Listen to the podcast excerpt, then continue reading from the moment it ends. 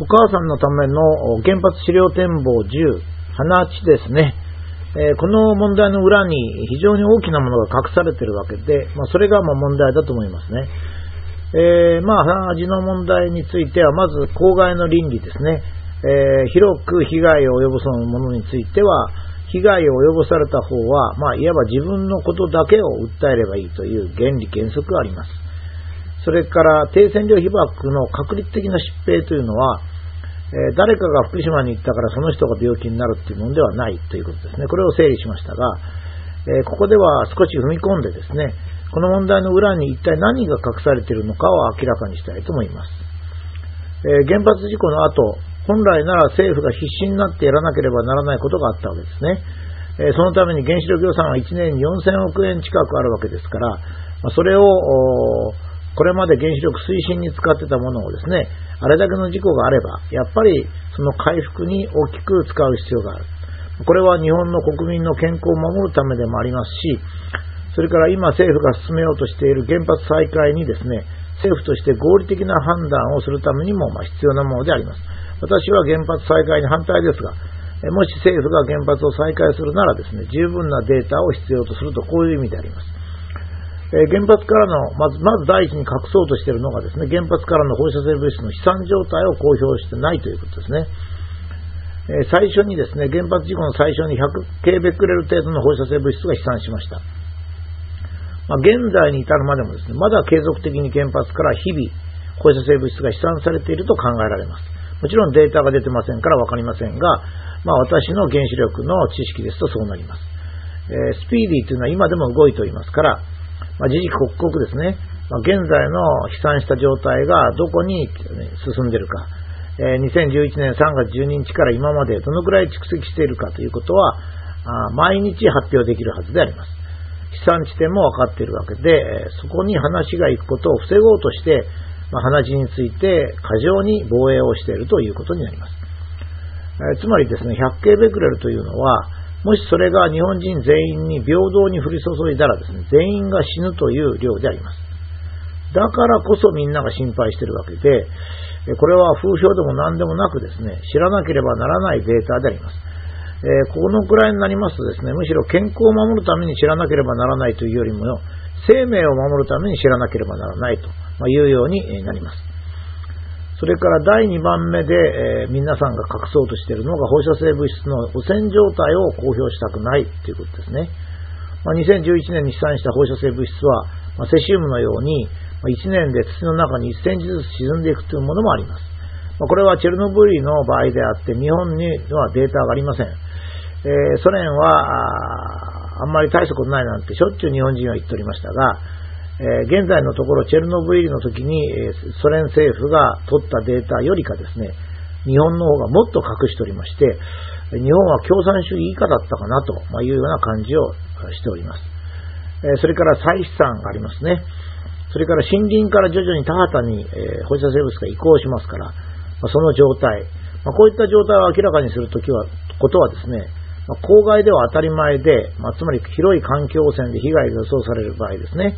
環境省、そのために我々は税金を払って環境省とか国立環境研究所を運用してるんであって、国民をですね、国民を環境悪化から守るということを何もやらなければですね、今一番大きいのが放射性物質であるということは、今度の話問題で、え大臣から市長から激しく反応したことによってよくわかりますね。また、再散したものは空気中に存在いたしますから、それがどのくらいの濃度で存在するか。それを我々呼吸しているわけですが、咽頭とか肺などにどれくらい取り込まれるかを明らかにしていく必要があります。私は2年前、三重県の個人の測定データを利用して、このまま、全くこのままいけばですね、えー、三重県がどのように汚染されるかということを推定しましたが、えー、結局ですね、測定を繰り返していかなければですね、我々が安心した生活をすることはできないわけですね。もちろんそれを明らかにするのは政府とか専門機関ですが、その判断を避けております。えー、それから、環境関係及び原子力、放射線関係の学会とか専門家ですね。えー、環境の専門家や学会、原子力放射線の学会とか専門家はですね、社会的責任としても、また学術的にも、それから、あまあ、そういう意味でですね、その特別な計画、実施計画を立てて原発による汚染の研究を進める必要があります。それはこれまで原子力を推進してきた日本でもありますし、原爆を落とされた唯一の国としての日本でもあります。それから原発事故を起こした責任もあります。えー、そしてデータは時々刻々失われていきますので、やる必要がありますが、どうも環境関係の団体も原子力放射線の学者や学会もですね、腰が重いですね。えー、これは政府が抑えてるんだと思いますが、それでは皆さんのプライドが傷つくというふうに思いますね。今のような大規模な公害っていうのはそれほどありません。え、これに全力を注ぐことは非常に大切だと思いますね。それから当然ですが、被爆による健康被害調査を実施するという必要があります。大気汚染の場合でも水銀汚染の場合でもですね、政府や関係機関は公害の恐れのある時には積極的に健康調査を実施し、その結果を報告する必要があります。まあ、被爆ですから甲状腺がんとか急性白血病だとか一般のがんだとか遺伝性疾患などが、まあ、どうしても測定しなければいけません。日本は世界に冠たる科学技術立国でありますから、さらに原発を積極的に進めていた国の一つですね。アメリカ、フランス、日本の3カ国が世界に原発を進めてきて、今でも首相がですね、日本の首相が他の国に対して原発を輸出しようとしているわけですから、その道徳的な責任から言ってもですね、福島事故では綿密なデータを取り、それを今後の人類の発展のために供さなければならないのは当然であります。まあ、現実にですね、もちろんあの1年1ミリシーベルトを超えるか超えないか、超えるところが多いわけですから、法令上もやる必要がありますが、現実に甲状腺がんは増加しておりまして、急性白血病も増えていると言われております。こういったものが風評になるのはですね、データが出ないからであります。データが出なければ全てのものは風評になりますから、風評を作っているのは政府とか専門家であるということが歴然としております。それからこれは環境省の問題ばかりでなくですね、えー、国民の健康を守る厚労省とか、それから医学会にも責任があります。もちろん厚労省は国民の健康を守るために存在するわけですから、まあ、メタボであれほど 失礼しました。積極的に動いたわけですから、もちろん被爆についてもですね、その結果がどうであれ積極的に動くべきであります。それから医学会は学会として政府から独立しております。学問の自由でですね。で、被爆と健康障害に関する人類の知恵はですね、ま不幸ですか、今度の福島のことで大きく前進するわけですから、学問として、第三者として、専門家集団として学会を挙げて調査を進めるべきだと思います。ぜひ今からでも遅くないので、ぜひ進めてもらいたいと思います。それから食材の汚染を刑事的に調査し公表するということもやられておりません。食材についてよく政府や専門家は風評と言いますけども、政府や学会がデータを公表しなければ全ての情報は風評になります。私の記憶では政府が食材について網羅的個別的にベクレリ表示をしたことはありません。えつまり国民はどういう状態に置かれているかと言いますと、この3年間、日本の食材は汚染されているか、その程度は不明という状態にあります。それではこの状態で子供に責任を持つ親が何とか情報を得ようとするのは当然でありまして、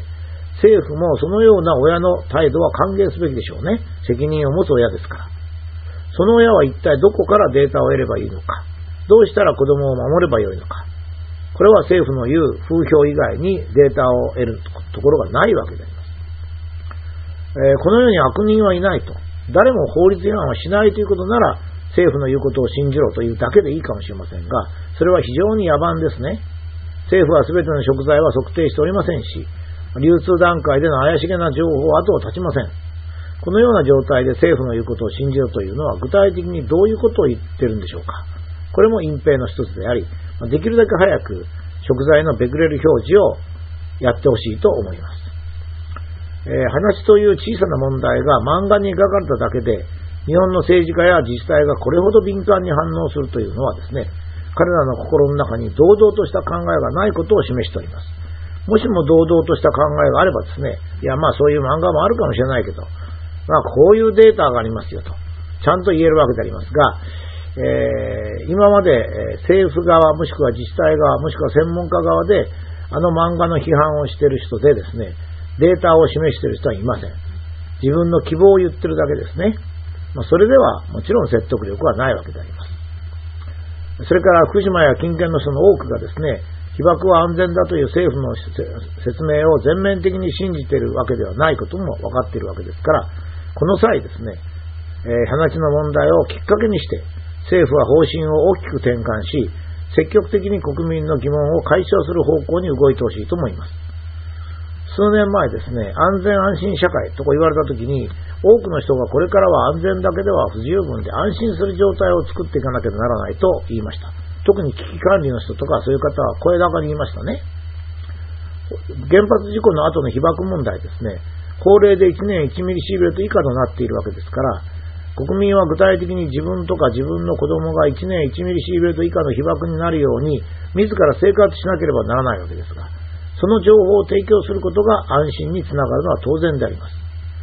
えこれもほとんど専門家がですね、ただ口で安心、安全安心社会と言いながら、具体的な事故が起こると、国民が1年1ミリシーベルトを守ろうとしても、そのデータを提供しないということが起こっているわけですね。まとめますと、今度の話問題というのは、表現の自由を犯す、公害の訴えの原理原則を非難する、放射線、政府は放射線のデータを隠匿する、国民が計算できないデータの公表が行われている。安全安心の社会に戻ると、いずれもですね、これまで政府や専門家が言ってきたことから大きく逸脱するにもかかわらず、大臣、市長、専門家、マスコミなど社会の指導層がですね、単に原発を再開したいという目的、それ以外の目的はもしかしたらあるかもしれませんが、それを示さずに強引に国民を馬鹿にした言動が続いていることは非常に残念でありました。それからマスコミについても一言僕の希望を言っておきますが、えー、スタップ事件と同じように常に組織が正しく個人は間違っているという考えですね。スタップ論文の時では利権は正しく、おぼかたさんは間違っている。話が出ると大臣や市長は間違っているが、作家は